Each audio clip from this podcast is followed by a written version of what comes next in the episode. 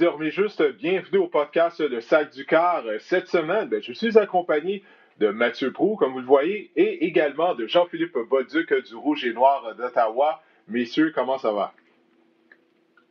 Très bien, bien de toi? retrouver avec un autre Rouge et Or. Ah, ben oui, c'est vrai. Un autre ancien du Rouge et Or, c'est trop vrai. Donc, il y en a deux, mais on ne parlera pas de football universitaire, naturellement. Bon, il n'y a pas de saison. Euh, comme on sait, on va faire un retour sur les matchs de la semaine 4 qui étaient présentés euh, dimanche dans la NFL. Jean-Philippe va en faire trois. Euh, avec nous. Et à la fin de tout ça, bien sûr, on va également parler euh, des deux matchs du lundi soir qui seront présentés sur les zones de RDS. Les Patriots d'Angleterre qui vont affronter les Chiefs de Kansas City. Et les Falcons d'Atlanta, eux, vont croiser le fer avec les Packers de Green Bay. Et après ça, ben, je vais aller de mes conseils fantasy football, les joueurs à cibler sur le waiver wire en vue de la semaine 5. Mais avant tout ça, ben, on va commencer avec notre revue euh, des matchs. Les Browns de Cleveland affrontaient les Cowboys de Dallas. Encore une fois, c'était un match euh, rempli d'actions impliquant les Cowboys. C'était une victoire des 49 à 38. Les Browns, qui ont maintenant dossier de 3 victoires et une défaite, les gars, ça, c'est leur meilleur début de saison en près, de 20, de 20 ans, meilleur début de saison depuis la saison 2001. Je vais commencer, on va commencer avec Jean-Philippe, parce qu'imagine-toi, Mathieu, Jean-Philippe est un partisan des Browns. Il n'y en a pas beaucoup de ce partisan des Browns de Cleveland. Alors, premièrement, tu peux nous expliquer comment ça, tu un partisan des Browns d'abord avant tout, parce qu'ils n'ont rien gagné depuis leur retour en 1999. Écoute, c'est une histoire, je pense, que presque de famille. Mon père était fan des Browns il y a de ça euh, plusieurs décennies. Puis dans le temps qu'il était bon, puis je pense rester un peu euh, à la maison. J'ai aussi toujours trippé sur leur uniforme. Je trouve qu'ils ont un des plus beaux uniformes de la Ligue, classique, euh, une couleur inhabituelle, le brun. Et puis, euh, dernièrement, uh-huh. là, un de mes anciens coéquipiers était coach de carrière il y a quelques années. Fait que j'ai pu euh, voir les Browns de proche. Là, on est allé à Cleveland il y a quelques années. Fait que ça a comme, euh, ça a comme donné un deuxième souffle à, ma, à mes, mon, ma partisanerie pour les Browns. Bon, ben écoute, qui, tu dois être un homme. C'est qui le coach? C'était Ryan Lindley, je sais pas si tu te rappelles de Ryan Lindley qui était euh, carrière. Oui, oui, oui. Ouais, Ryan a été coach des QB et des running backs 2018, 2018-2019 avec les Browns. Ah. ah, ok, parfait. Bon, oui, Brandon Lee qui est ancien carrière euh, du Rouge et Noir d'Ottawa. Donc, euh, bon, maintenant on sait pourquoi tu es un partisan des Browns. Bon, parlons de leur victoire. Euh, comme je disais, une fiche de trois victoires et une défaite pour la première fois depuis 2001, leur meilleur début de saison en près de 20 ans. Qu'est-ce que tu as pensé de la performance de ton équipe? On est allé avec le jeu au sol, puis la défense des Cowboys était tout simplement incapable de les arrêter. Exactement. Je pense que si on s'était dit euh, après le premier match de la saison que, les Browns seraient trois victoires, une défaite, on, serait tous partis à rire. Écoute, trois victoires, une défaite, euh, un match explosif. Je pense que ce qu'ils ont réussi à faire puis ce qu'ils n'ont pas réussi à faire dans les autres matchs, c'est des gros jeux. OBJ, finalement, le joueur qu'ils sont allés chercher dans leur échange, je pense qu'il s'est euh, présenté au match. Puis je pense qu'il avait faim avec les quelques rumeurs qui se passaient. Puis les, espèces de back, sound noise qu'il y a eu sur lui dernièrement. Je pense que ça a euh, peut-être euh, bougé d'allumage pour lui, mais écoute, c'était un excellent match d'offensive. Encore une fois, je pense qu'on se rend compte que euh, Baker Mayfield, un carrière qui est plus ou moins plutôt tranquille. C'est pas lui qui a, pris le poids de, son équipe sur son dos. Mais une offensive qui écoute 49 points, tu es toujours supposé de gagner quand ton offensive marque 49 points. Puis ça, c'est une bonne chose je pense qu'on se rend compte que c'est une équipe qui va être euh, qui va courir la balle toute la saison. Puis c'est ce qu'ils ont fait au dernier match. On été euh, un jeu au, jeu au, sol dominant puis euh, des jeux explosifs. Ouais, le moins Baker Mayfield est impliqué, on dirait le mieux. Le mieux, c'est pour les Browns. 307 verges au sol. Pour les Cowboys de Dallas, ça, c'est un record de médiocrité. Dans toute l'histoire des Cowboys, on n'avait jamais accordé autant de verges au sol lors d'un match. Mathieu, toi, qu'est-ce que tu as retenu de, de ce duel? Ben, les gars, on a tous été dans des vestiaires où il y a une unité qui était plus forte que l'autre à un certain moment de la saison ou de, la, de, de notre carrière, mais c'est vraiment ce qu'on a vécu parce que vous parlez d'un record de médiocrité en défense chez les Cowboys qui ont euh, cédé le plus grand nombre de verges, je pense, au sol dans l'histoire de l'équipe, je ne me trompe pas. Euh, et là, c'est moins de 36 points par match depuis le début de la saison. Alors que de l'autre côté, Dak Prescott, lui, 4, 3 matchs de suite, de 450 verges, envoie des clipsés par à peu près 1200 verges, le record un verges par la voie des armes une saison. Euh, tu disais que tu n'es pas supposé perdre quand tu marques 49 points. Tu n'es pas supposé perdre quand ton carrière lance pour 500 verges et ton équipe marque 38 points. Mais c'est ce qui s'est produit. Écoute, je suis d'accord avec les points que, Jean-Philippe a amenés. Là, euh, Odell Beckham, pour moi, alors que certains le voient comme un cas problème, puis que, bon, les rumeurs sont tellement faciles à son sujet, puis on parle de lui comme un problème d'investisseur, tout ça. Au contraire, Kevin Stefanski a dit, ben regarde, je suis un joueur vedette, il faut que je l'implique tôt dans le match. Puis c'est ce qu'il a fait. Il l'a impliqué au sol, il l'a impliqué avec un jeu truqué, euh, il a lancé le ballon souvent. C'est comme ça. Oui, c'est une, diva. Oui, il peut être un peu fatigant pour certaines personnes, mais il y a des gars comme ça qui ont ce talent, qui forcent que des fois, tu vas mettre ça de côté pour dire, regarde, il est tellement bon faut que je trouve une façon de l'impliquer tout dans le match. Quand lui est content, ça a une répercussion sur les lignes de côté. Tout le monde s'amuse parce que c'est lui qui met l'humeur sur les lignes de côté. C'est ça qu'on a senti hier. Puis, tu sais, les gars, hier, 307 verges, mais ce que j'ai vu, c'est 185 verges avant contact. Et ça, euh, c'est hallucinant quand tu penses à ça. Puis c'est ça qui était marquant quand tu regardais le match hier. Nick Chubb est parti, c'est pas grave. Tu aurais pu me mettre moi comme porteur de ballon, j'aurais été chercher 10 verges par. Et c'est comme il y avait des trous béants, mais il faut, faut, dire quand même, Bjornis Jackson, pour moi, Johnson ou Johnson, tu vois, un illustre inconnu pour moi qui est sorti de nulle part. Ben oui, c'est la première fois qu'on le voyait, ben oui. Ben oui, tu sais, lui, euh, Kareem Hunt, euh, tu sais, tout le monde avait l'air bon dans le champ arrière. Fait, performance vraiment exceptionnelle des Browns, pitoyable de la part des Cowboys. Et là, toutes les discussions, bien évidemment, America's Team ont parlé de Mike Nolan, quand est-ce qu'on le congédie, quand est-ce qu'il s'en va, c'est quoi le problème, nanana. Mais au final, les Browns ont gagné, puis je pense que c'est ça qui est le fun de retenir de ce match-là. Ben écoute, les Cowboys sont chanceux là, de faire partie de la section Est de la nationale, la section la plus pourrie de la NFL. On va en parler tout à l'heure avec euh, la victoire des Eagles. Les Eagles sont en tête de la section, imaginez. Puis hier, c'était leur première victoire euh, de la saison. Mais j'ai aimé ce que tu as dit, Mathieu, à propos de Kevin Stefanski? Euh, je suis curieux de savoir qu'est-ce que tu en penses, Jean-Philippe. Moi, j'avais hâte de voir qu'est-ce que Stefanski allait amener aux Browns. Premièrement, il se devait d'être un bon leader parce qu'on sait on a des têtes fortes du côté des Browns. Mathieu a parlé d'Odell Beckham, Baker Mayfield aussi, il a un certain tempérament. Mais il a apporté des ajustements rapidement. Après la déconfiture lors de la semaine 1, on a vu, il a utilisé Baker Mayfield en mouvement. On sait que Baker n'est pas très grand. Plusieurs de ses passes sont rabattus lorsqu'il euh, lorsqu'il reste dans la pochette mais surtout, il a donné une identité aux Browns qui, selon moi, ça devait être le jeu au sol. On a quand même une bonne ligne à l'attaque. On met sur deux des meilleurs porteurs de ballon de la NFL. Et puis là, ben, on, l'a vu là, depuis trois semaines, euh, le jeu au sol est vraiment terrifiant du côté Cleveland. Effectivement, je pense qu'on s'est rendu compte que, tu l'as bien dit tantôt, mais le moins possible que Baker Mayfield est impliqué dans le, dans, le match. Euh, le plus de chances qu'ils ont de gagner. C'est malheureux parce que c'est un, un, premier show total. Mais écoute, euh, s'il faut que tu trouves des façons de gagner, puis ça implique euh, de réduire le, poids sur ton corps arrière, euh, super de bonne décision. L'autre chose, je pense aussi, là, peut-être que je fais mon, insider un peu, Kevin Stefanski amène, je pense, beaucoup d'encadrement comparé à ce qu'il y avait avant avec Freddie Kitchens. de ce que j'ai entendu dire, c'est un peu un gars qui est all over the place. très apprécié, par exemple, Freddie Kitchens. Mais écoute, Kevin Stefanski qui amène beaucoup plus d'encadrement, puis on le voit, c'est quelqu'un qui s'ajuste très bien, qui est très bien organisé. Euh, puis qui utilise ses, meilleurs, euh, ses, meilleurs, atouts euh, rapidement dans le match. T'as pas besoin de t'excuser, Jean-Philippe, pour faire ton insider? C'est cool. Tu connais quelqu'un qui était là-bas pendant comment c'était de la merde avec Freddie Kitchens? Dis-nous-le comment c'était tout croche. Non, mais, non, non, c'est vrai. Vas-y, vas-y. Ben, là, Mathieu, il te mettre dans le groupe. Là. Ouais, non, c'est Freddie Kitchens, c'est un qu'on le sait. il semble pas avoir une une, euh, comment je pourrais dire, une, euh, des habitudes de vie très saines. Euh, c'est un gars qui, je pense, qui, qui, qui, est un peu all over the place, mais n'empêche pas que c'était probablement un très bon coach de football. Mais je pense que peut-être que ça avait été quelqu'un qui n'avait jamais été entraîneur-chef de sa vie avant d'avoir eu la job à Cleveland. Puis sur deux saisons, je pense qu'on était vraiment capable de le voir que c'était quelqu'un qui était peut-être pas fait pour ça ou peut-être pas prêt pour ça. Pour ça. Mais Kevin Stefanski, je pense qu'on sent encore vraiment.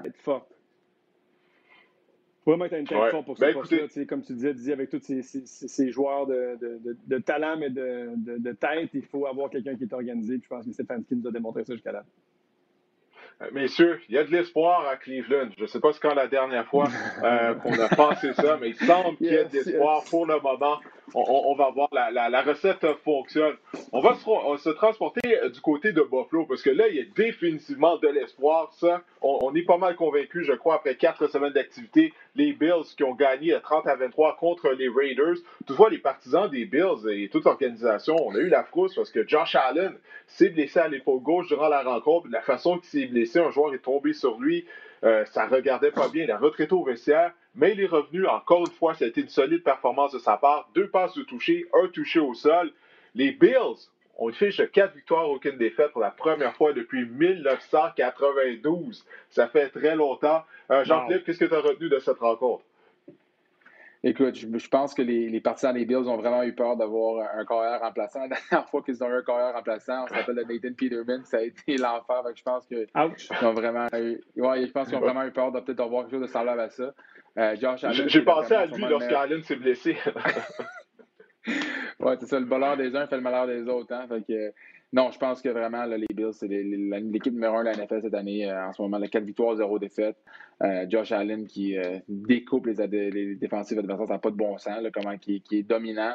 c'est un joueur qui, je pense aussi, en tant que, que, que, que, que carrière partant, quand tu le vois qui, est banged up, qui, a mal à l'épaule, qui revient dans le match, qui finit le match, je pense que ça motive les troupes. je pense aussi que leur entraîneur-chef, c'est tout qu'un meneur d'homme. Fait que, non, honnêtement, très impressionnant.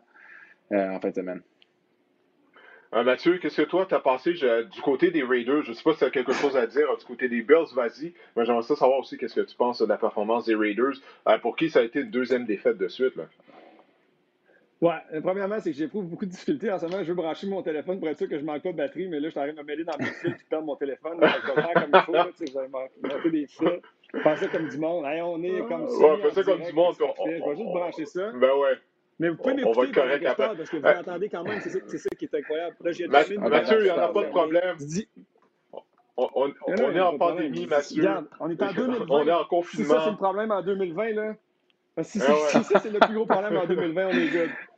Mais OK, je suis branché, je pense. Tout devrait bien se passer. Euh, plein de choses là-dessus. Un, euh, Stéphane Diggs, toute une acquisition pour les Bills, ça fait vraiment une différence. L'unité défensive des Bills doit s'améliorer. C'est une bonne unité défensive, mais je ne joue pas encore au niveau qu'elle devrait jouer. On a vu des bons signes en fin de semaine, puis ça, c'est encourageant. Il faut qu'elle se replace. Mais l'attaque fonctionne à plein régime. Stéphane Diggs, pour moi, une des meilleures acquisitions euh, au cours de la dernière année d'une équipe. C'est via une transaction, mais même sur le marché de joueurs autonomes et tout vraiment superbe ce qu'on a réussi à faire, puis ça clique dès le début, puis on avait des problèmes à attaquer les zones profondes, on est capable de le faire maintenant.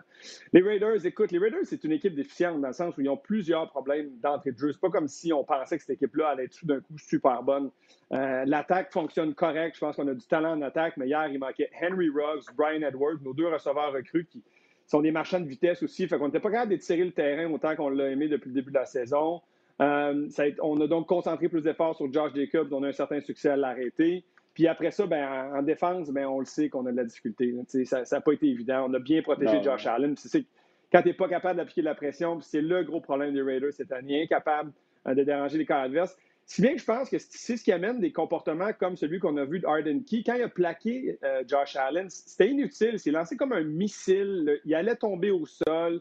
Euh, c'est le genre de jeu que tu ne veux pas voir. dans une saison où tous les joueurs semblent tomber au combat puis se blessent, tu ne peux pas voir ce genre de tweet sauter, plonger après le jeu, tombe sur l'épaule de Josh Allen. Donc, c'est comme, c'est sûr que dans les meetings, eux autres, on sait comment ça se passe. Ils n'ont pas de pression, là, ils sont gueuler après tous les jours, gueuler après, gueuler après, let's go, agressif, frappe, tu sais, à chaque sifflet, on est jusqu'au bout. Ils sont juste pas capables pendant le sifflet, fait qu'ils font un peu après, puis ça donne des résultats comme ça. Donc, mon évaluation des Raiders, c'est que c'est une équipe qui est en construction, euh, mais c'est pas une équipe qui est encore là, c'est sûr. Ils ont fait face à une équipe des Bills qui était vraiment supérieure à elle. Ouais, ouais. je pense que c'est vrai ce que tu dis à propos de Arden Key. Euh, juste euh, rapidement, je pense que c'est vrai ce que tu dis à propos d'Arden Key parce que euh, les Raiders, mis à part Max Crosby, il n'y a aucun joueur qui applique la pression sur les carrières adverses. Et Arden Key, c'est un des joueurs au cours de la semaine qui a été challengé par le coordinateur de la défense des Raiders, justement, afin de connaître un bon match. Donc, je pense qu'il a tout simplement essayé de trop en faire sur ce jeu-là. Qu'est-ce que tu as à dire, Jean-Philippe? J'allais dire l'autre chose que je trouve dommage, c'est pour Derek Carr, qui je pense que finalement avait peut-être pu reprendre un peu son air d'aller, 310 verges par la passe. Pas interception cette saison en quatre matchs, ce qui est, euh, vraiment, vraiment bien pour lui. Puis euh, on donne vraiment une chance à notre équipe de gagner, mais une défensive déficiente, je crois, la tertiaire qui est. Euh, je, trouve qu'il ne crée pas de choses, qui les attrapés contestés sont souvent à fanfare de, de, l'offensive. On l'a vu, le, long jeu sur Eric Harris, le double move dans le post, puis Hmm. de 5-6 verges en arrière. Je trouve que, honnêtement, il leur, manque, euh, il leur manque pas mal de choses en défensive. Puis euh, les Bills ont vraiment su prendre avantage en fait semaine. Ouais, je, suis d'accord avec vous. vraiment, le, Oui, vas-y, Mathieu, vas-y. Excuse-moi. Je vais te laisser contrôler. J'étais habitué d'animer, moi. Fait que c'est habitué, c'est moi contrôle le trafic. Mais, ouais, mais, Non, mais en plus, on est à distance, donc c'est difficile là, de, de, de coordonner là, qui, qui parle et tout. Là. je vais terminer mon point. Ce que j'allais dire, c'est qu'au moins, les Bills, ce qu'ils ont fait, c'est provoquer, provoquer des revirements. Et ça, c'est une des choses. Quand ta défense ne fonctionne pas super bien, au moins quand tu es capable d'aller chercher le ballon. Ce que les Browns ont réussi à faire, on parlait d'eux tantôt, mais tu sais, quand tu gagnes ces batailles des revirements, cette année, la NFL, ça semble une NFL où c'est des shootouts. Les équipes, c'est incroyable. L'attaque qu'on a, les équipes sont agressives.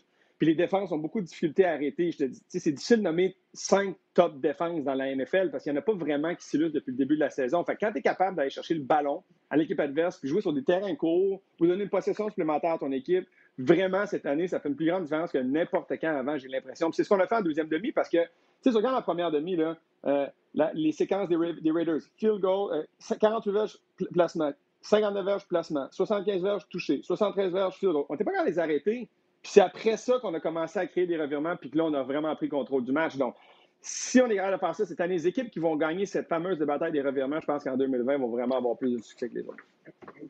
Vraiment. Oui, puis du côté des, Bills, j'aimerais voir aussi plus de pression sur les carrières adverses. S'il une faiblesse, je pense, du côté de la défense de Buffalo, euh, c'est là, parce que par moment, Derek Carr, il avait beaucoup de temps afin de, de repérer ses receveurs de passe. Puis tu as mentionné, Mathieu, le nom d'Henry Ruggs.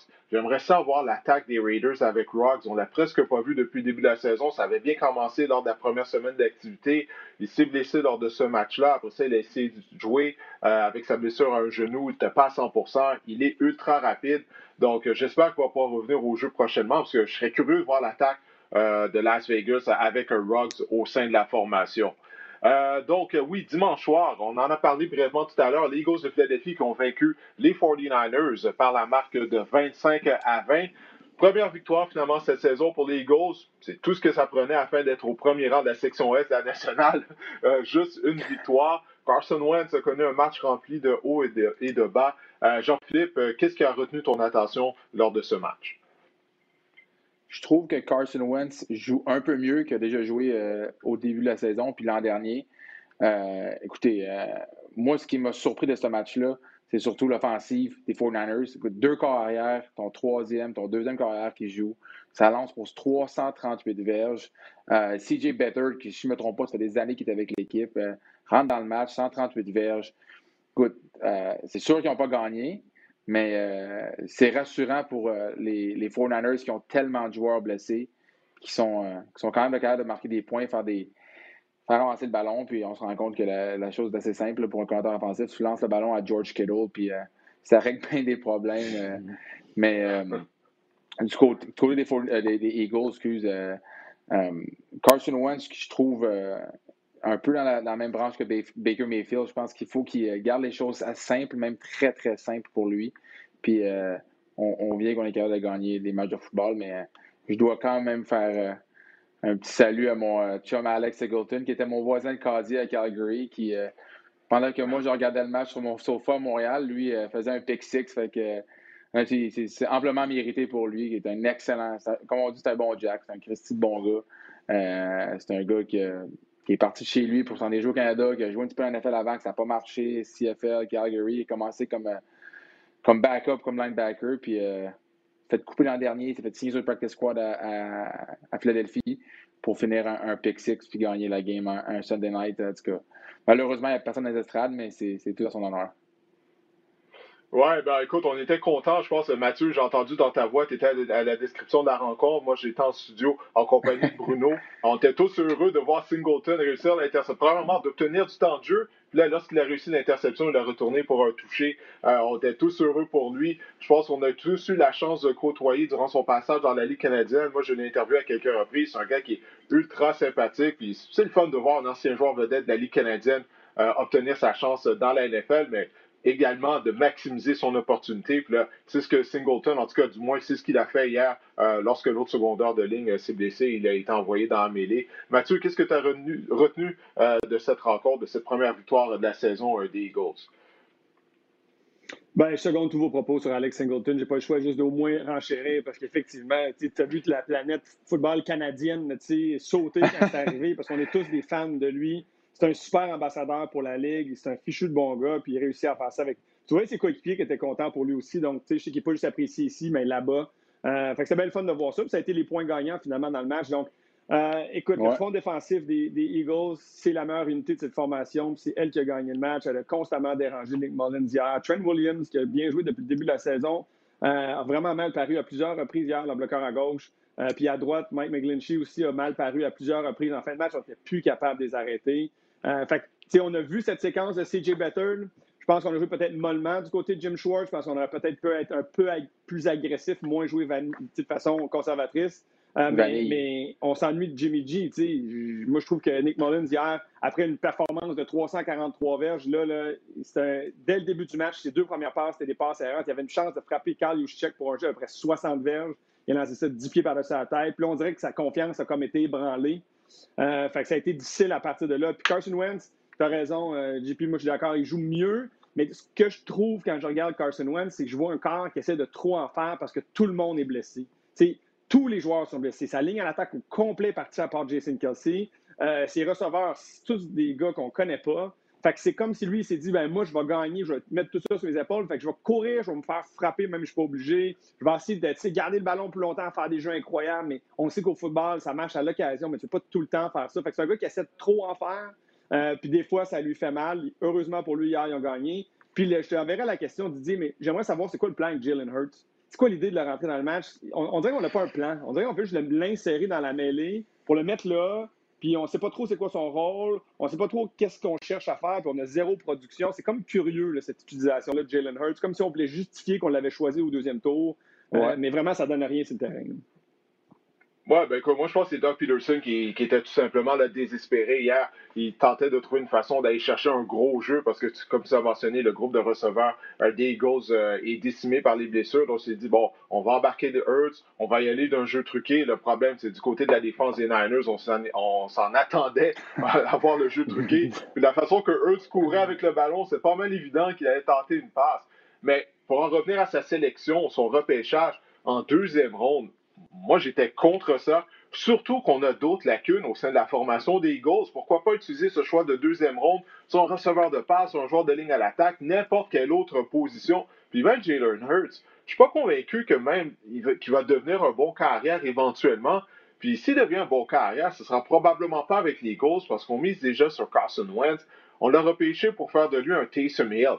OK, si tu veux avoir un Taysom Hill, un homme à tout faire au sein de ton attaque, repêché en cinquième, sixième ronde, comme Hill a été repêché, mais tu ne repêches pas en deuxième ronde. En tout cas, moi, je comprends vraiment pas ça, cette affaire-là de Jalen Hurts. Je sais pas qu'est-ce que tu en penses, toi, Jean-Philippe, en terminant. Ah, je, suis complètement d'accord avec toi. Écoute, euh, choix de deuxième ronde, on sait que les receveurs des, Eagles sont pratiquement malheureusement inexistants. Là. C'est, pas pour prendre la, défense de Carson Wentz, mais dernièrement, j'ai, lu une stats là, par rapport à, à ses, 10 derniers receveurs, euh, ça fait quasiment pitié à qui qui lance le ballon. Quand tu regardes les autres équipes, il doit, se demander pourquoi il ne joue pas quelque part d'autre. L'autre chose, c'est comme tu dis, écoute, un choix de deuxième ronde, je comprends pas pourquoi tu, tu, repêches quelqu'un qui sensiblement aurait été encore présent au quatrième, cinquième, sixième tour. Puis euh, ben, il y avait un gars disponible à, Winnipeg, finalement, qui est allé à Arizona, mais tu aurais pu euh, chercher un gars pour le minimum. Chris Treffler, qui je pense que aurait fait probablement un aussi bon job pour le, cinquième de son prix. Ben oui. Ben oui, non, très, très bon point, très bon point. J'ai hâte de voir si on va voir Straveler euh, avec euh, les, Cardinals euh, éventuellement. Mais avec Kyler Murray, déjà, on, a déjà une double menace dans, dans le champ arrière, la position de carrière. Bon, ben écoute, Jean-Philippe, on a fait le tour des trois matchs qu'on allait faire avec toi déjà. Ça, ça a passé rapidement. J'espère que tu as ta, ta, visite au podcast Le Sac du Cœur. Ben oui, merci. J'espère avoir peut-être le droit à une autre, une autre invitation. Sur ça, les boys, bonne fin de journée.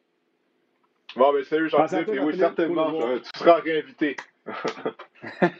OK, bye bye les gars. salut. Alors, euh, Mathieu, bon, on va poursuivre notre revue euh, des matchs. On va y aller avec le duel qui mettra aux prises euh, les Bengals de Cincinnati qui ont gagné 33 à 25 face aux Jaguars de Jacksonville. Première victoire en carrière pour Joe Burrow. Il est devenu le premier carrière recru à connaître trois matchs consécutifs en ayant amassé plus de 300 verges par la passe. Grosse performance de la part de Joe Mixon, 151 verges au sol. Il a inscrit deux touchés par la, voie terrestre, un par la voie des airs. Alors finalement, finalement, Zach Taylor est allé d'un choix de jeu équilibré, 36 passes, 34 courses du côté de l'attaque des Bengals. Parce que selon moi, c'est ce qui manquait. Là, on ne peut pas demander à chaque semaine à, à Joe Burrow de passer le ballon 50, 60 fois, surtout ce qu'on met sur, c'est probablement la pire ligne à l'attaque de la NFL. Ben, écoute, tu frappes dans le mille. on a gagné parce qu'on a donné le ballon à Joe Mixon, qui est le meilleur joueur sur le terrain pour les Bengals. Joe Burrow a tous les éléments, puis on le voit, il a, tous les attributs pour devenir un grand carrière dans un bon système avec quelqu'un qui le coach comme il faut. C'est vraiment un premier choix au repêchage. C'est pas, pas un carrière que tu regardes et dis Ah, il y a des éléments, peut-être va devenir. Non, il l'est, ça. Il va, il va être un très, très bon carrière dans la NFL. Euh, on l'a vu par ses performances, mais c'est comme si Zach Taylor est en amour. Il s'est dit Hey, j'ai Joe Burrow, c'est le joueur par excellence au football universitaire. faut que je l'utilise. J'ai en amour avec, je vais donner le ballon sans arrêt parce que c'est lui qui va me faire gagner. Il ne faut pas t'oublier. Il y a une période d'adaptation toujours. Euh, même si c'est déjà un pro, il faut que tu lui donnes le temps. Tu ne peux pas demander à Joe Burrow de lancer 50 passes, comme tu disais, par match. Donc, il faut vraiment que tu sois équilibré. Il faut que tu donnes un break à Joe Burrow. Puis tu l'as dit, il faut que tu donnes un break à ta ligne à l'attaque aussi, qui va être en protection de passe 50 fois par match. Puis on abandonnait régulièrement la course, alors qu'on était quand même, quand tu regardes l'ensemble des matchs, j'ai pas fait le tour là, avant qu'on se parle, mais me semble. C'était des matchs serrés, on n'a pas été déclassés. On est. Ben non, on est dans, dans, les matchs à chaque semaine, mais c'est comme si on dit, ben, le football NFL en 2020, c'est par la passe, fait qu'on fait ça. Non, t'as peu, tu sais. Concentre-toi sur ce que ton équipe fait bien, donne de l'aide à ton jeune corps, c'est ça qu'il a fallu faire, c'est ça qui a donné une première victoire aux Bengals. S'ils étaient un peu mieux en défense, parce que c'est vraiment, je pense, leur point de faiblesse, ils ont vraiment une mauvaise unité défensive. Si on était un peu mieux en défense, ben on aurait peut-être une victoire ou deux plus. Tu, regardes le premier match contre les Chargers en début de mm-hmm. saison, ils auraient peut-être gagné ce match-là. Euh, fait qu'ils ont été dans le coup. Fait que moi, je trouve que c'est quand même encourageant. C'est une belle victoire. C'est un beau moment. Puis ce que j'ai appris, je ne sais pas si tu as lu ça aussi quelque part, mais Joe Burrow, on lui a remis le ballon de match comme sa première victoire. Il a pris le ballon, puis il l'a ah mis dans le sac de ballon avec tous les autres ballons, en disant Regarde, c'est un ballon comme un autre, puis on a besoin de bons ballons pour jouer, puis euh, je le mets là, puis c'est pas plus important. c'est des petites anecdotes comme ça qui font que tu vois des choses, c'est des joueurs où tu sais, OK, eux, ils, ont la valeur, où ils mettent l'importance aux bonnes choses. C'est pas un ballon de match qui va faire Joe Burrow, c'est une carrière qu'il cherche. C'est pas un événement ou des souvenirs qu'il cherche. Lui veut bâtir un héritage. vraiment, c'est le fun de voir ça. Écoute, je ne veux pas me donner une tape dans le dos, mais je vais le faire quand même. Souviens-toi, c'est genre au mois d'octobre, c'était tôt durant la saison l'année passée quand j'avais dit je pense que Joe Burrow sera le premier joueur sélectionné du repêchage, même si Tua était là et il connaissait une bonne saison avec le Crimson Time d'Alabama, mais je l'avais vu euh, jouer avec LSU, puis j'étais comme wow, hey, le gars est vraiment précis, il est mobile, capable d'acheter du temps. Euh, il a beaucoup aimé de la part de Joe Burrow jusqu'à présent. J'espère que là, les Bengals, comme tu dis, on va continuer avec l'équilibre de Joe Sugg, qu'on va pas bousiller sa carrière comme les Jets sont en train de le faire avec Sam Darnold. Euh, du côté des Jaguars, il y, a, eu de bonnes choses. Euh, la recrue Lavisca Chenault a connu un bon match également, mais bon, aussi on parle reconstruction du côté Jacksonville, comme c'est le cas à Cincinnati. Euh, si tu le on passe à un autre match, à moins que tu tiennes à tout prix à parler des Jaguars. Non. ben, juste dire que quand DJ Shark est là, c'est pas pareil. Quand DJ Shark est là, c'est oui, pas pareil. Hein? C'est ce que je veux dire. Oui. Ah, c'est oui, vraiment non, équipe avec le receveur d'information.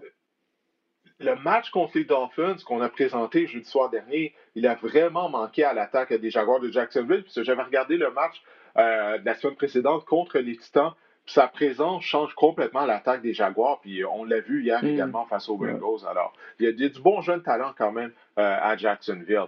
Euh, maintenant, les Saints ont gagné 35 à 29 euh, contre les Lions. Pour Détroit, Mathieu, écoute la statistique, je ne sais pas si tu l'as vu, c'est une sixième défaite de suite après avoir mené par 10 points ou plus. On menait 14 à 0, puis on a finalement perdu 35 à 29. C'est du pareil au même du côté des Lions. Euh, bon match à part de Drew Brees. Bon, Drew Brees est comme rendu une carrière controversée là maintenant. Parce qu'il semble qu'il joue bien, mais là, on lui reproche toujours de ne pas tenter des longues passes. On se dit, OK, par combien de temps ça peut fonctionner de cette façon-là?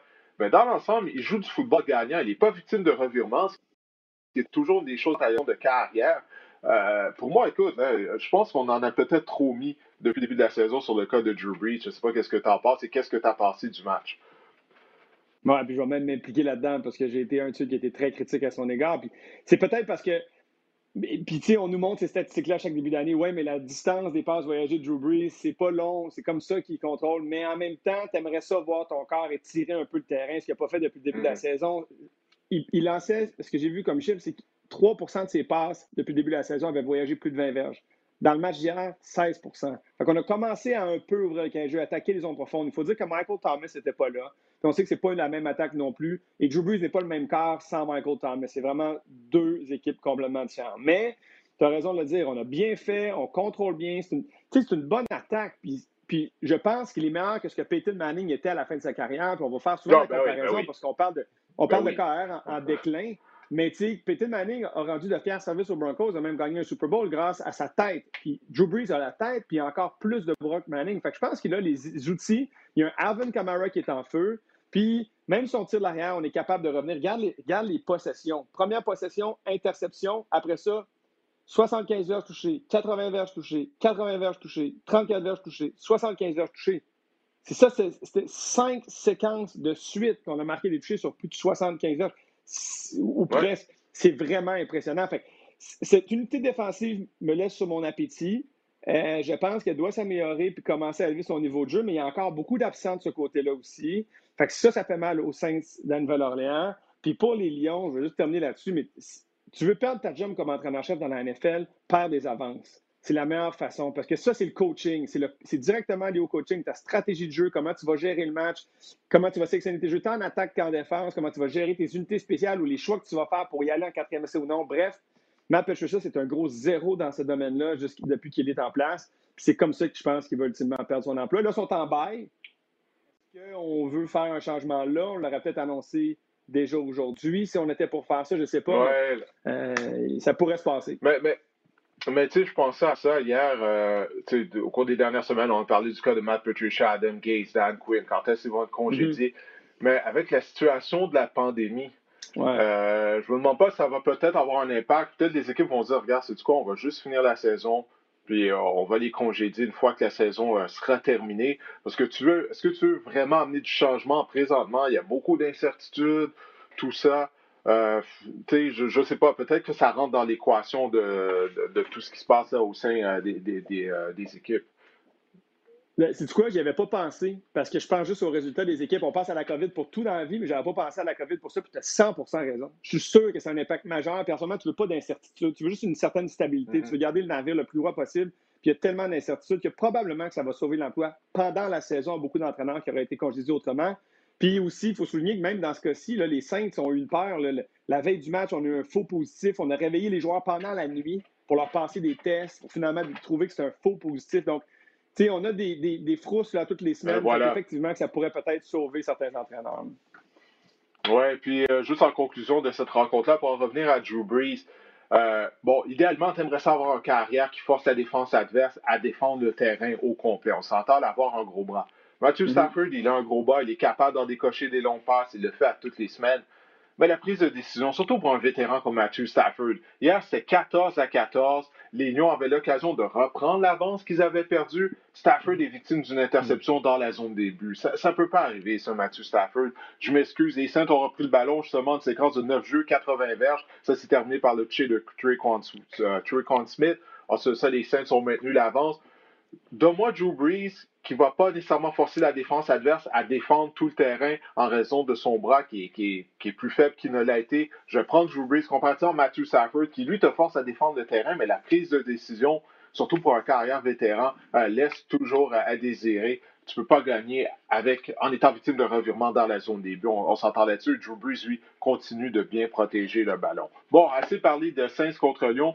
Euh, les Dolphins ont perdu 31 à 23 contre les Seahawks de Seattle. Les Seahawks demeurent invaincus, fiche de 4 victoires euh, et aucune défaite. Seulement deux passes de toucher pour Russell Wilson. Je dis seulement en blaguant, naturellement, j'ai habitué à des matchs de 4-5 passes de toucher depuis le début de la saison. Mais tout de même, 360 verges par la passe. Gros match de Chris Carson. 80 verges au sol, deux touchés. DK Metcalf continue son excellente deuxième année euh, dans la NFL. En fait, Metcalf met les receveurs de passe en termes de verges euh, amassées euh, par la voie des airs. Alors, qu'est-ce que tu as pensé de cette quatrième victoire en autant de matchs des hommes de Pete Carroll cette saison? Ben, un, j'étais content, de voir Chris Carson sur le terrain après le, le, geste qu'il a reçu de Tristan Hill des Cowboys. On se demandait s'il ne serait pas absent pendant plusieurs semaines. Tristan Hill qui a eu une amende, je pense, de 6 000 ou 7 000 Pour moi, c'était ridicule. Il aurait dû être sanctionné beaucoup plus sévèrement. Mais bref, j'étais juste content de voir Chris Carson sur le terrain, de voir qu'il a disputé tout le match. Russell Wilson continue sa, bonne saison, même qu'on disait sur une séquence. il avait perdu le contact avec son coordinateur offensif, Brian Schottenheimer, puis c'est sa séquence qui a mené au toucher de David Moore. c'est un carrière extraordinaire. Il est capable de contrôler. Il a dit qu'il était prêt à faire ça, puis c'est sûr, dans le système, ça fait longtemps. Il peut sélectionner ses jeux, puis c'est impressionnant de voir ça. Moi, je vais aller de l'autre côté. Euh, je vais parler des, Dolphins, parce que là, je me dis, Ryan Fitzpatrick, c'est comme un, backup slash partant glorifié dans la NFL. C'est comme si on, trouve, on trouve ça cool que Ryan Fitzpatrick est bon parce qu'il nous sort des grosses performances puis, ah, ben, c'est pas vraiment un partant. Non, c'est un partant, puis c'est pas un super bon partant, mais c'est comme si on refuse de reconnaître ça depuis des années. Une belle carrière, j'y enlève rien. Il a quoi, 16e saison, il a l'air d'avoir du fun. J'ai aucun problème avec Ryan Fitzpatrick, mais c'est comme si on lui donne des défaites tout le temps parce que c'est toujours un corps arrière de transition. Mais devant quand même un partant dans la NFL. Puis là, à ce stade-ci, ton équipe présente un dossier d'une victoire, trois défaites je vois certains éléments intéressants chez les Dolphins, mais je vois une équipe qui ne classe très certainement pas pour les éliminatoires, à moins que Tua n'ait pas remis de ses blessures, à moins que Tua, ça va trop vite pour lui, puis ne comprend pas dans les meetings, ce que je doute, pourquoi ne pas insérer le jeune carrière pour le laisser apprendre à sa première année, puis développer de l'expérience, puis avoir du temps de jeu à la vitesse réelle de la NFL pour pouvoir peut-être l'année prochaine prendre un pas un peu plus haut, parce qu'éventuellement, ça va être lui le corps. Fait que pourquoi pas tout de suite commencer avec lui? Ça, je commence à, mal m'expliquer. Peut-être que c'est ce qui va arriver dans les prochaines semaines si on est 1 et 5, mais je trouve que là, là, on va commencer à avoir la discussion où il faudrait l'insérer dans la mêlée de temps en temps ou même donner le départ. Ah, je crois que c'est vraiment juste une question de temps avant que toi euh, obtienne un départ pour les Dolphins de Miami. Mais du côté des Dolphins, je pense qu'on prône la patience. On sait que toi, a une mm-hmm. historique de blessures. Euh, c'est la raison pour laquelle, euh, bon, il a chuté entre guillemets, il a quand même été un choix du, top 5, là, mais on, pensait ben peut-être qu'il allait être le tout premier joueur sélectionné. Mais je pense tout simplement, écoute, ça fait longtemps ta recherche de carrière, depuis Dan Marino, qu'on cherche une carrière du côté des ah Dolphins. Ah fait, que toi, c'est comme ça, on, le met là, dans, du, euh, dans du papier bulle. On veut vraiment s'assurer qu'il soit à 100%. mais, mais je pense qu'on va le voir. On vient de terminer le premier quart de la saison. Euh, quand même. Euh, Fitzpatrick joue bien depuis le début de la saison. Donc, je crois que réellement, du côté des Dolphins, on réalise qu'on ne va pas participer aux éliminatoires. On veut juste s'assurer que toi soit fin prêt lorsqu'on va l'envoyer dans la mêlée. Puis quand ça va être le cas, euh, de lui donner du temps de jeu, j'ai hâte de voir qu'est-ce qu'il va faire. Parce que jusqu'à présent, les carrières recrues, que ce soit Burrow, Justin Herbert, nous en mettent plein la vue. Puis toi, est très, très talentueux. Alors, non, non. Je pense que c'est. On prône la passion du côté des Dolphins. C'est une question de temps, Mathieu. Ben c'est pas est-ce que toi vas obtenir du temps de jeu, c'est juste quand est-ce que tu vas obtenir du temps de jeu. Sois patient, tu, vas le voir en uniforme. Sois patient. euh, maintenant, écoute, on parle de carrière recrue, on va parler du vétéran des vétérans à la position de carrière. Je parle bien sûr de Tom Brady, âgé de 43 ans. Hier, Brady a complété 5 passes de toucher dans une victoire des Bucks 38 à 31 contre les Chargers. Euh, mais ça avait mal commencé. Brady avait été victime euh, d'une interception qui a été retournée euh, pour un toucher. Non seulement ça, les Chargers ont pris l'avance 24 à 7. Puis là, on a revu le bon vieux Tom Brady qui est en mesure de ramener son équipe dans le match, de l'emporter. Qu'est-ce que tu as pensé de la performance de Brady et des Bucks? Sans Chris Godwin, sans Leonard Fournette, tu as perdu Mike Evans pour une partie du match. O.J. Howard a quitté la rencontre aussi. Euh, et, on a très mal commencé, puis après ça, on a rebondi. Donc, juste pour toute cette adversité auquel on a fait face, puis c'est ce qui a forcé Bruce Arians à, dire après le match, si c'était l'an passé, on se serait fait planter puis botter le cul par 20 points si c'était l'année passée. Alors, on a vraiment changé la culture. Puis quand on parle de culture gagnante, pour la raison pour laquelle on a amené Brady, c'était justement ça c'est pour permettre à l'équipe de croire pendant 60 minutes, de croire tout au long de la saison. Et c'est ce qui a permis hier de faire à son équipe. Moi, c'est vraiment ce que j'ai senti. L'autre chose, c'est que, on parlait de Joe Brees, on a parlé de Peyton Manning. Quand on voit les passes que Tom Brady décoche, on sent pas un bras qui est en déclin. On sent un bras qui va quand même assez bien. On sent une belle vélocité sur ses passes. On le sent distribuer le ballon à tout le monde. Tu sais, Joe Brees sans Michael Thomas, c'est pareil, pas pareil, mais mais, mais, Tom Brady, ça fait des années qu'il travaille avec un groupe de receveurs, mis à part Julian Edelman, qui n'est pas très talentueux. Donc, il réussit à faire produire tous ces gars-là. Et c'est ce qu'on a vu hier. Donc, tu sais, moi, je trouve ça vraiment encourageant. On savait que ça prendrait un certain temps d'adaptation pour les Buccaneers. On semble avoir trouvé un peu notre rythme. Euh, on a des hauts et des bas dans les matchs, euh, des passes qui. moi, je trouve que c'était une mauvaise passe de Brady. On l'a vu jaser avec son receveur après son pick six, mais je trouvais que c'était juste une passe derrière son receveur. Le timing n'était pas là. Moi, je le mets sur les épaules de Brady. Peut-être que c'est pas le cas, évidemment, on n'est pas dans le caucus, on ne sait pas exactement ce qui se passe. Mais c'est mauvaise passe. C'est comme ça, son interception retournée pour un toucher contre les Saints dans la première semaine. C'est une mauvaise passe. Exact. Fait qu'au final, je trouve juste qu'il a, bien rebondi. Je trouve qu'il a joué une, performance, euh, je ne vais pas dire extraordinaire, mais vraiment une très bonne performance. Et lui, il veut jouer jusqu'à l'âge de 45 ans. Euh, et puis à 43, ben, pour l'instant, euh, je ne te dirai pas ma réponse parce que je te pose la question ce soir à la mi-temps pour notre segment Vérité ou Fiction, mais est-ce qu'il va jouer jusqu'à 45 ans? Peut-être. Peut-être. Peut-être, peut-être. On va voir. Mais comme je disais, on vient juste de finir le premier quart de la saison. Il reste trois autres quarts à la saison. C'est long. Euh, de quoi son bras va avoir l'air rendu au mois de décembre? on verra, mais au moins, il n'aura pas à jouer dans le froid. Euh, de la région de Boston, comme c'est le cas lorsqu'il jouait pour les Patriots. Mais non, on, va voir. Mais c'était une bonne performance de sa part. Euh, tu as parlé de Mike Evans qui était blessé, c'est ce que j'ai noté. Euh, écoute, il jouait sur un pied, on le voyait, il boitait entre les jeux, mais il a continué de se battre, continué à réussir des attrapés contestés. c'est vraiment tout à son honneur. puis ma dernière note sur ce match, j'ai écrit c'est dommage pour Tyrod.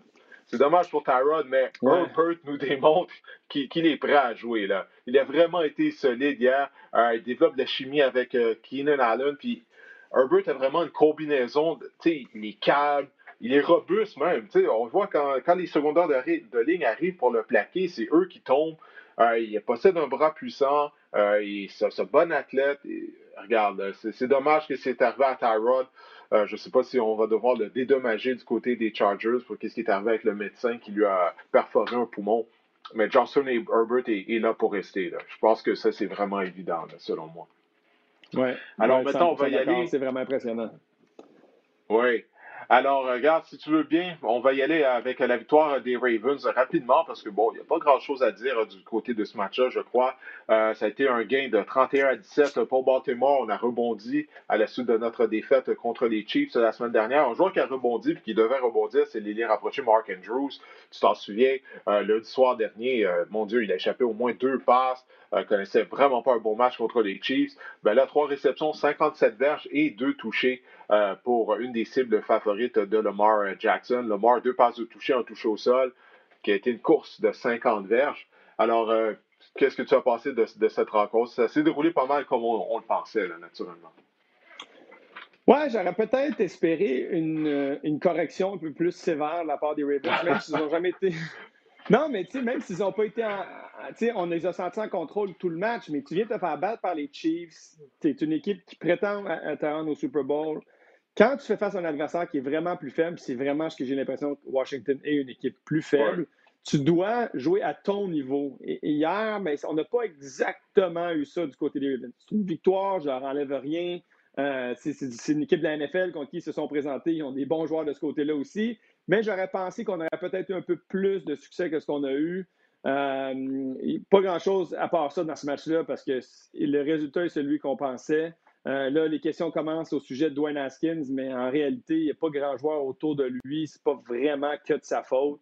Et Mathieu, bon, on sait que l'entraîneur-chef euh, de Washington, Ron Rivera, combat un cancer également. Puis il y a eu un moment touchant là, avant la rencontre. Oui, ben on a vu justement 400 personnes de ses proches, des anciens collègues, la famille, des amis, faire le Coach's Corner. On a mis, on a vu là, ces, cartons avec leur visage dessus.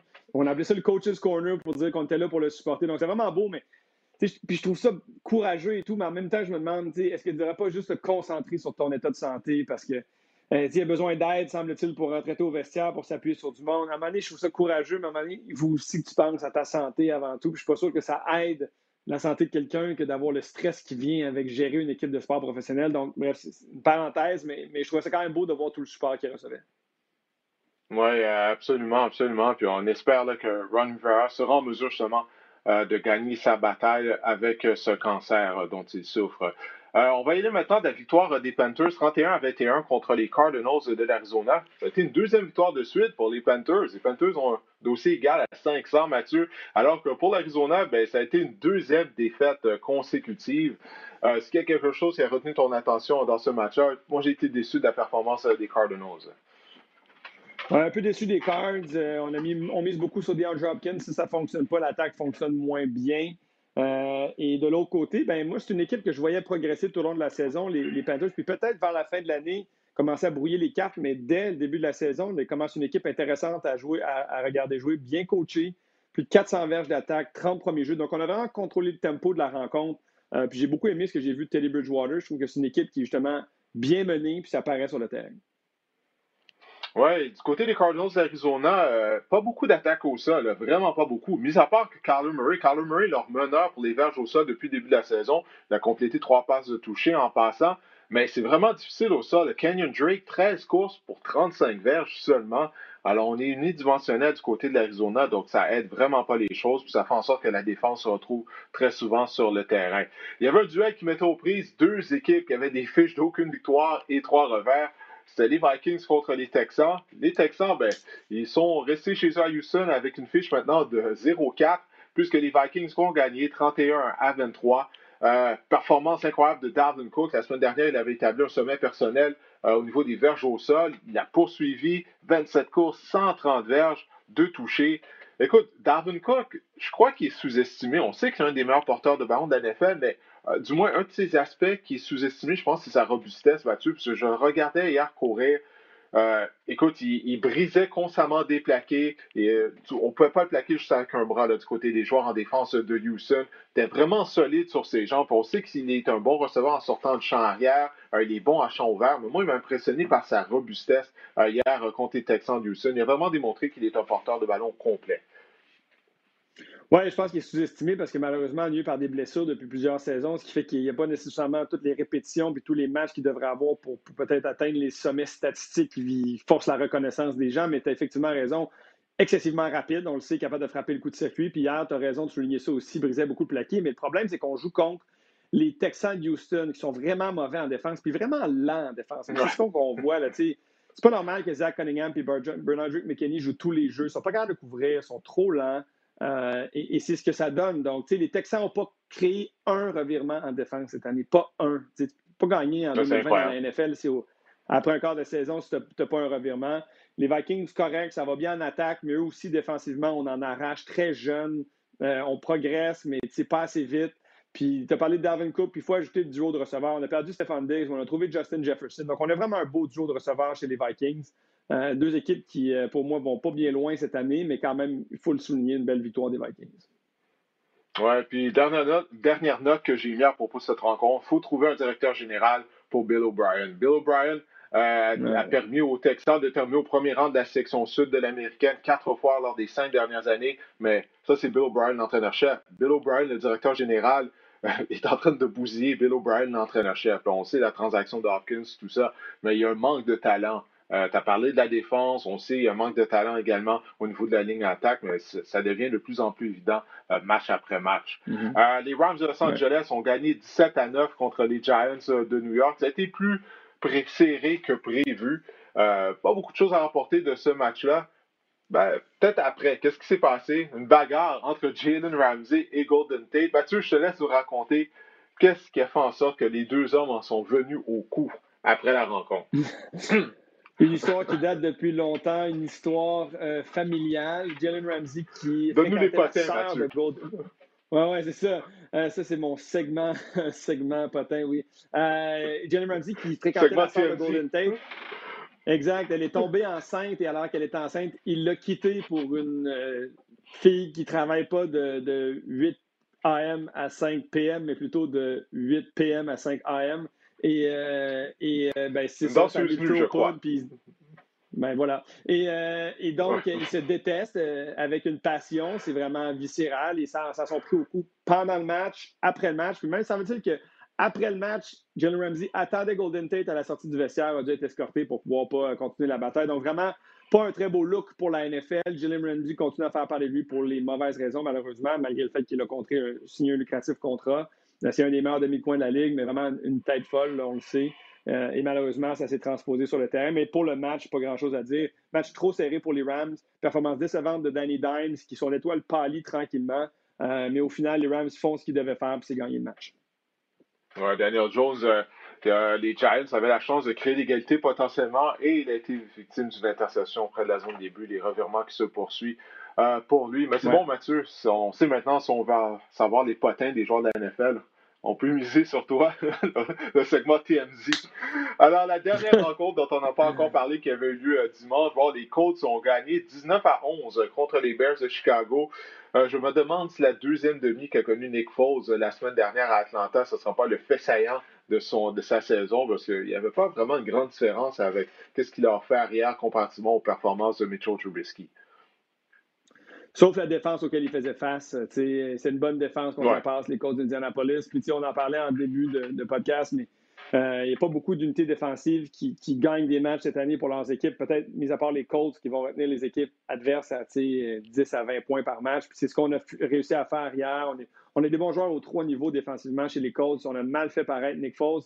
Et Frank Wright, qui a un lien avec Nick Foles, les joueurs défensifs chez les Colts ont dit après le match écoute, on savait exactement comment neutraliser Foles, on savait c'était quoi ses forces, ses mm. faiblesses, puis on a réussi à limiter. Donc ça, c'est quand même intéressant, parce que quand tu as un entraîneur-chef qui connaît si bien le joueur adverse, puis qui à la limite même l'a formé dans sa carrière NFL, mais est en mesure après ça de limiter les dégâts qu'il peut causer. Puis je pense que vraiment la combinaison du talent défensif, des connaissances intimes de Frank Reich sur Nick Foles a fait en sorte qu'on a vraiment limité le corps. Nick Foles, qui est un excellent corps substitut, mais je ne sais pas encore où ça va aller, cette histoire-là. Mais pour moi, il ne peut pas faire pire que Mitch Trubisky, qui était vraiment. Euh, ça ne marchait vraiment pas son truc.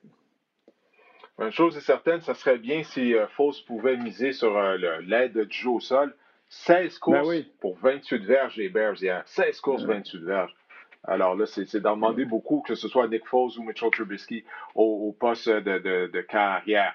Bon, écoute, il y a, avant qu'on se quitte, il y a deux matchs du lundi soir. En raison de la pandémie, on sait que le match des Patriots contre les Chiefs a été reporté à lundi, euh, étant donné que Cam Newton a testé un positif. On va présenter les deux matchs. Euh, bon, Patriots Chiefs, Falcons contre Packers euh, également. Les deux rencontres seront présentées sur les zones de RDS. On va commencer avec le duel de l'Angleterre contre Kansas City. Dis-moi une chose que tu vas observer durant cette rencontre. J'imagine que ça va être la performance de Brian Hoyer. Je ne veux pas te mettre des mots dans la bouche, mais c'est l'évidence un peu. Ben oui, c'est ça, c'est ça, c'est plate. Puis, c'est un peu ça qui est plate avec la COVID. Puis, je veux pas dire que, il y a certains joueurs qui, euh, qui méritent plus de l'attraper que d'autres. C'est pas ça, C'est juste que c'est sûr que quand ça fait que les joueurs vedettes, ça change la donne. Et là, quand Newton, pas là pour les Patriotes, qui est une équipe qui veut courir, établir l'attaque au sol, ben, t'as plus du tout la même attaque avec Brian Hoyer. Fait que hâte de voir comment on va réinventer cette équipe-là en 48-72 heures. Hein, alors que Pat Mahomes et son équipe, lui, sont à plein régime, puis vont gagner, à mon sens, ce match-là. Je ne vois pas comment on peut. À un le coaching a, ses limites, puis Brian Hoyer est cette limite au coaching des Patriots. Donc, j'ai vraiment la difficulté à imaginer qu'il va connaître un gros match, puis qu'on va réussir à, le mettre, à le faire produire au rythme que les Chiefs ont produit de l'autre côté. Ouais, c'est vraiment un gros défi pour Bill euh, et Josh McDaniels. Et par surcroît, c'est contre les champions en titre du Super Bowl. Ben Alors, du côté des Patriots, on peut peut-être se croiser les doigts, espérer que justement les Chiefs vont, les prendre à la légère, étant donné qu'ils vont se présenter au Howard Stadium avec Brian Hoyer au poste de quart. Mais, mais j'en doute, moi aussi, euh, je suis d'accord avec toi. Euh, dans la deuxième rencontre qui sera présentée ce soir, les Falcons vont rendre visite aux Packers. Atlanta est toujours en recherche d'une première victoire euh, cette saison. On, bon, on va pas revenir sur les déconfitures euh, auxquelles on a assisté à Atlanta depuis le début de la saison. Mais du côté des Packers, Alan Lazar ne sera, va être absent euh, pour les prochaines semaines en raison d'une blessure aux abdominaux. Il a été opéré et la présence de Devante Adams est toujours incertaine. Donc, on n'a pas d'ennui, on n'a pas de misère à marquer des points depuis le début de la saison à Green Bay, mais est-ce que ça va se poursuivre ce soir face à la mauvaise défense des Falcons? Euh, mais si Adams et Lazar ne sont pas là, est-ce que juste Aaron Rodgers, ça va être suffisant? Oui, ben, je pense qu'on a confirmé qu'Adams ne serait pas là. D'ailleurs, c'est lui qui l'a confirmé sur Twitter, puis il a retiré son tweet plus tard. Mais il l'a effacé. pas ouais. la mèche.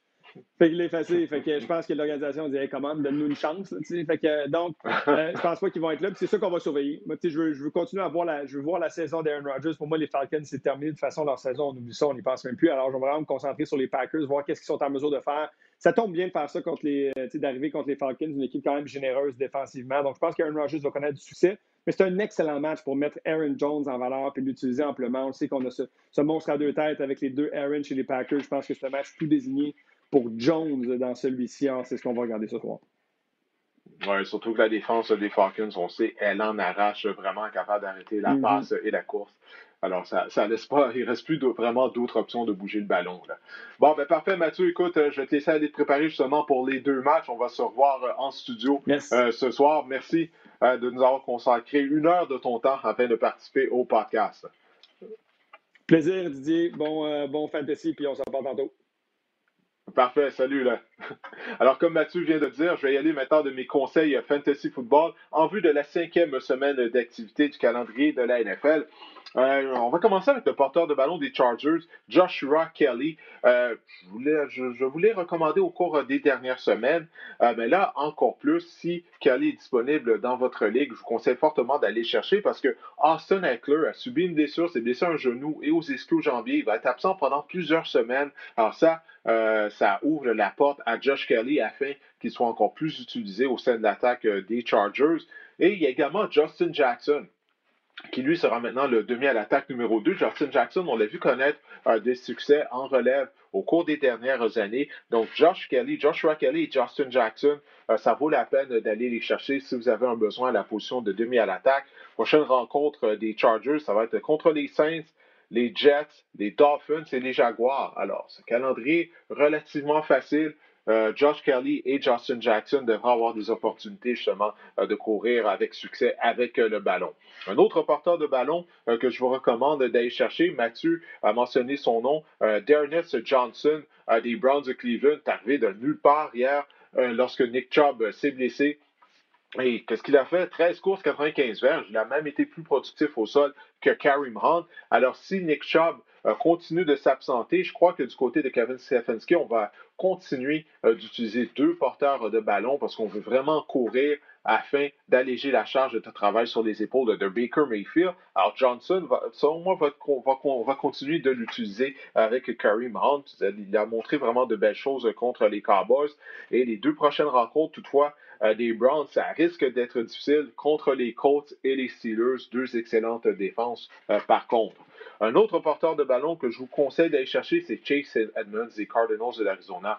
Euh, j'en parlais tout à l'heure, les Cardinals, on a beaucoup d'ennuis euh, pour courir avec euh, le ballon euh, depuis le début de la saison. Ça a mal été pour Kenyon Drake dimanche. Drake qui, est décevant. On avait de bonnes attentes du côté de Kenyon Drake au niveau du fantasy football parce avait bien terminé la saison 2019, mais il n'a vraiment pas repris là où il avait laissé. Alors, Jason Munns a connu du succès l'année dernière, justement lorsque Drake s'était blessé.